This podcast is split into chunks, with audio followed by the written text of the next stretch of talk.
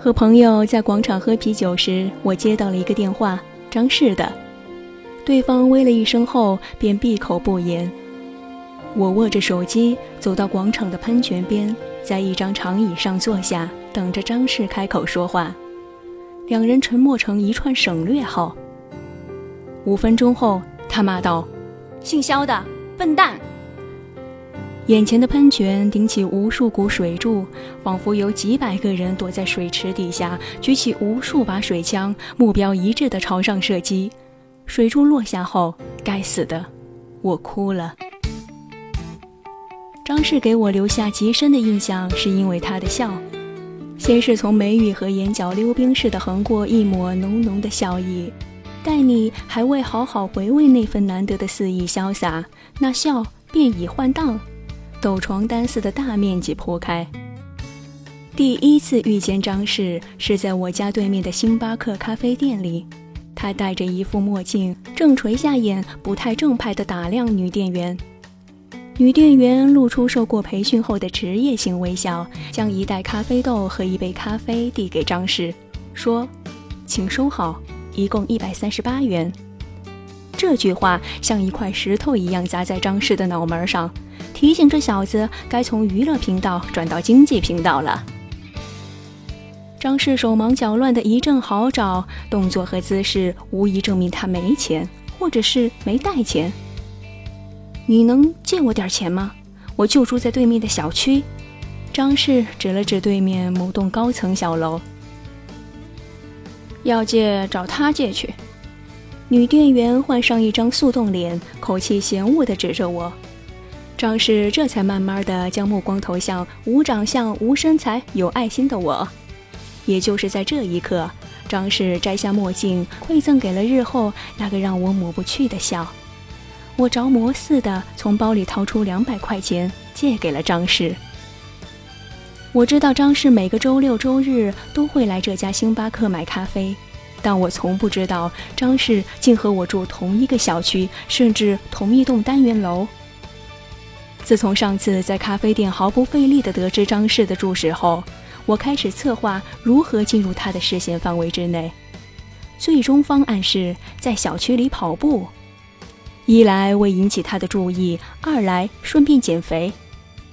我就不明白了，你不是有他的电话号码吗？干嘛不直接约他出去玩？好友刘玉洁听闻我的想法，向我如此建议道：“我凭什么单刀直入？”要么靠长相，要么靠魅力。这两件贴身内衣我一件也没有。我愤愤然开始了日复一日的楼下圆周运动。跑步到第十五天的时候，我发现了张氏的女朋友。她忽然侧过身子，对着迎面跑来的我，将这个魅力极大的笑容搬上了脸部舞台。我沉吟片刻，减慢速度，特意跑到张氏和他女友一步开外之处。接着，假装原地跑步似的踩了十几下，趁着他即将开口说话前，我用力奔跑起来。一个电力不足却敏感十足的女孩，笨蛋才会喜欢。我大步大步地向前迈去，却始终跨不过这道坎儿。我依旧坚持跑步，一来是因为猛然刹车意图太明显，没必要让张氏那小子识破后偷着乐。二来，我对他来说虽然是不起眼的日常用品，但经久却耐磨，防水不易碎，在爱情上受得了折磨，经得起考验。接下来的很多天，我跑步的时候，张氏总是坐在长椅上看着我，大多数时候他是一个人，有时候也和女友坐在一起。我表面上专注于脚步和呼吸，其实在偷偷观察着张氏的一举一动。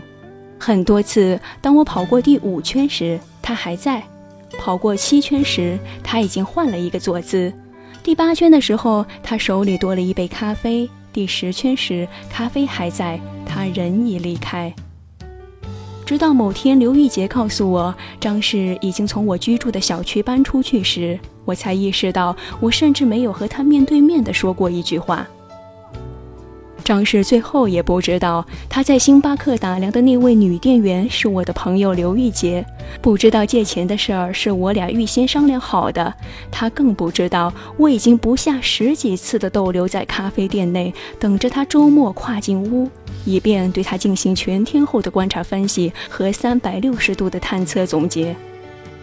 我没预料到张氏会离开，我更没预料到我坚持暗恋张氏的唯一产物就是爱上了跑步。只是如今我在小区慢跑时，当初的人已不在，我所能做的不过是在自我经营的操场里一圈一圈拼命奔跑，完成只有一个人参加的爱情祭奠。某天，刘玉洁打电话约我去星巴克咖啡店里。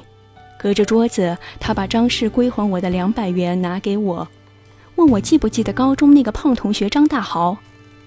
张大豪曾坐在我后面一排，同学们都称他张大浩。整个高中阶段，我没和他说过一句话，唯一的记忆是他醒目的身材和顺口的绰号，而他暗恋了我好多年。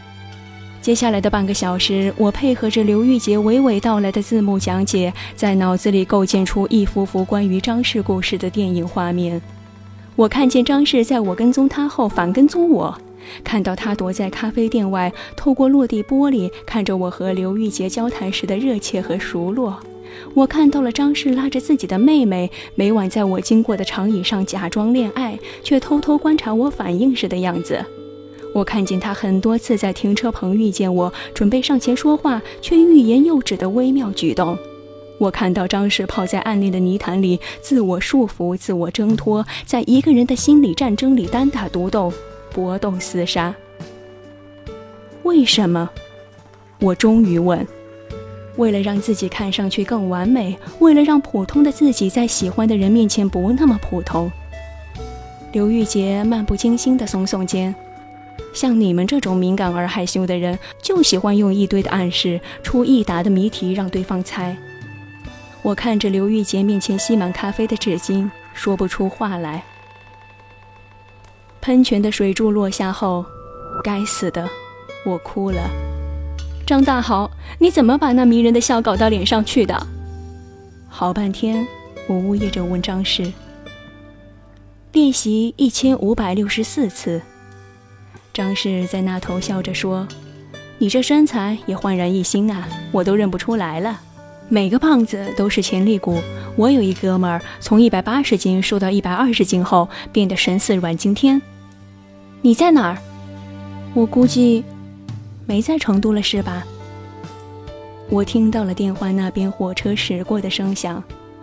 嗯，在南京。他说。我握着手机，不知接下来的话题朝哪儿推进。张氏也在电话另一头沉默不语。诚如所言，在爱情方面，我俩都是不善于表达自己感情的害羞小孩儿。还跑步吗？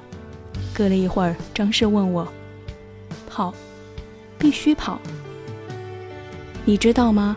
这几年，我坚持减肥领悟出的最重要的一件事儿，就是只要你坚持做一件事儿，你就会变得很特别。张氏说：“对，比如我俩坚持暗恋对方，就跟笨蛋一样，特别的傻。”我和张氏在玩笑中结束了对话。或许张氏是对的，坚持跑步半年后。我开始相信，平凡枯燥的事情也能很特别，也会有味道。我开始觉得，跑步时经过的每一盏路灯都化成了张氏的脸，不停地朝我点头致意；踏过的每一块石板变成了张氏的笑，不断地亲吻着我的脚掌。至于为什么会特别，我猜是由于揉入了思念的面粉，加入了爱情的调料的缘故。